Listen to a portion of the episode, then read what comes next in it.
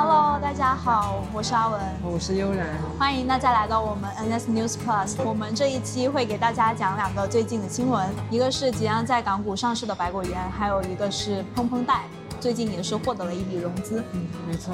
然后我们现在就开始吧。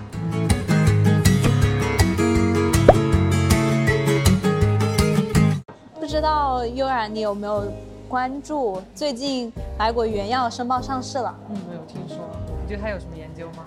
嗯，就是我觉得挺奇怪的。我最近把他的招股书看了一一遍啊，然后发现他们的毛利跟净利都特别低，毛利大概就九个点左右，然后净利的话大概刨去他们销售费用的四个点，刨去呃其他研发还剩下还有管理，大概就剩两个点，有的时候两个点还不太够，少得可怜。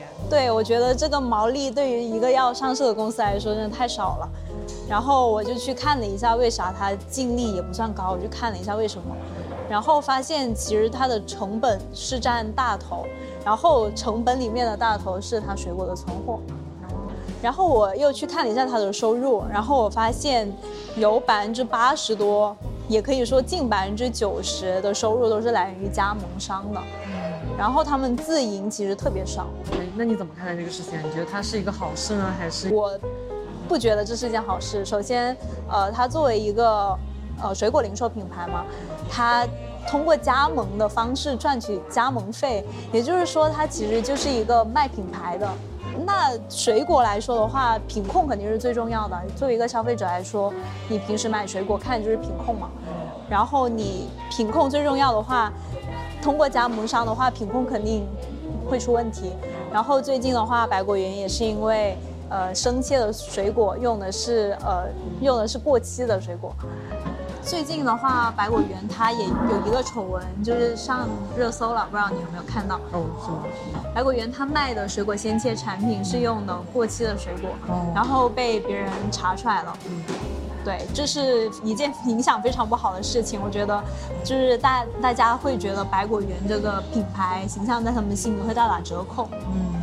确实，确实有这种顾虑。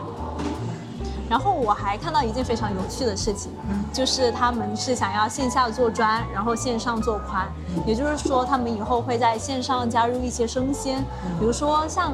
卖鱼啊，卖肉啊，这种你你你能想象百果园在线上卖肉吗？我我觉得我不是很理解，也不是很支持，也不是很看好这件事情。对，就是呃，我我我能想到的是，比如说现在已经有非常成熟的品牌，比如说普普京呃叮咚买菜、京东买菜这种，他们做社区买菜已经做得非常成熟了。嗯，就是我会觉得百果园他做这种，呃，他做这种方式的话，就是直接跟呃这种。社区团购品牌直接是竞争关系嘛？嗯，我觉得不一定能竞争得过。嗯，对。然后我发现一个特别有趣的事情，他们是想要做下沉市场的。然后在我的印象里，百果园的形象是那种做精品水果的，就是卖特别贵。嗯。然后你怎么看待说他做下沉市场这个事儿？嗯，呃，如果我理解的下沉市场是指那种就是。三线以下的城市去是的去做去卖水果的话，那我觉得是难度挺大的，因为，嗯，据我了解，三线城市以下的它的消费习惯还是要去，呃，到可比较熟悉的一些小的，呃，本地的一些商铺里面，甚至是一些路边卖水果的小摊小贩。我觉得性价比来说，对于他们来说会比品牌更加重要一些。是的，是的。对，所以我我个人比较赞同你的观点，就是我也觉得做下沉市场这个东西，我觉得对于百果园来说是两头不讨好。就是一头的话，在高端消费者眼里，他们的呃品牌价值会大打折扣，就是人会觉得啊，你这个品牌现在就是变得比较廉价，就不是以前那种高高在上了。一方面的话，做下沉市场，他们也不会太在意这种品牌的观念。是的。我我有一个问题啊，就是如果百果园它打通上游，把全产业链都做一遍，你认为这种方式是可行的吗？呃，我觉得这是一个好的方式，然后未来的话，我也觉得这是一种趋势。但是我不觉得现阶段对于百果园来说是一个好生意。首先是因为他们的呃净利太低了，嗯，他们他们的毛利本来就不高，然后再刨掉研发支出、管理支出，如果这种研发支出和管理支出的费用增大的话，会导导致他们的净利更加低。我觉得对于一个上市公司来说，怎么把一盘账做好，是一个很大的学问。所以我不觉得现阶段他们应该做这个事儿，而且我觉得做产业链的整合需要花费大量的人力物力。对，就是我觉得他们目前现在公司的这个运营状况，我不太支持他们这么做，但是我会觉得这是一个大趋势。哎，哎，子文，最近你有关注到预制菜这个赛道吗？我是有所了解，因为最近疫情嘛，大大家出不去。然后我有一个朋友，就是天天在上海的酒店吃这种自热火锅，我觉得 对，就是还就是素食这个赛道，确实在疫情下是一个很好的赛道。是的。哎，你当时被封的时候，你是怎么解决一日三餐的？呃，啃老啊，就家里有人做菜？对，是的。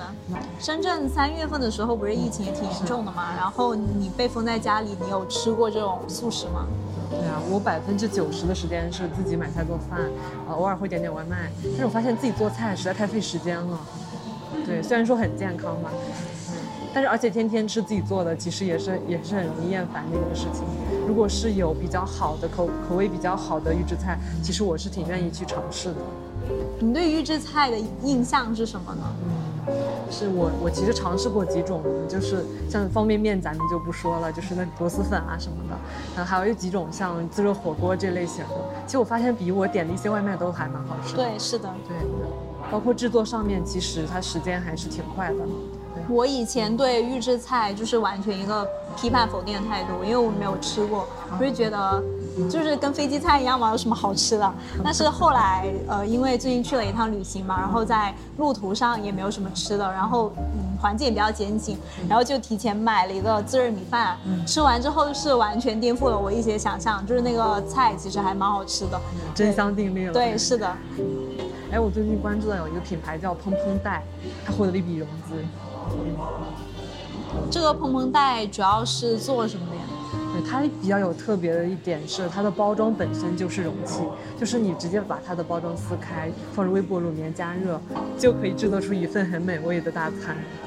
那这个蓬蓬袋听起来在疫情下是一个很好的生意，但是就是众众所周知的话，现在有很多这种预制菜，比如说像海底捞自嗨锅，还有各种方便面，我觉得那种会更方便啊，因为它不需要呃进微波炉嘛，嗯它是直接呃开水或者直接它就给你配备好所有的呃容器啊之类的，是非常方便的。那你会怎么看待就是在预制菜这这个赛道要怎样才能突出重围呢？其实我觉得最核心的还是口味和口感，对，啊，然后还有就是品类，品类要更加的丰富吧。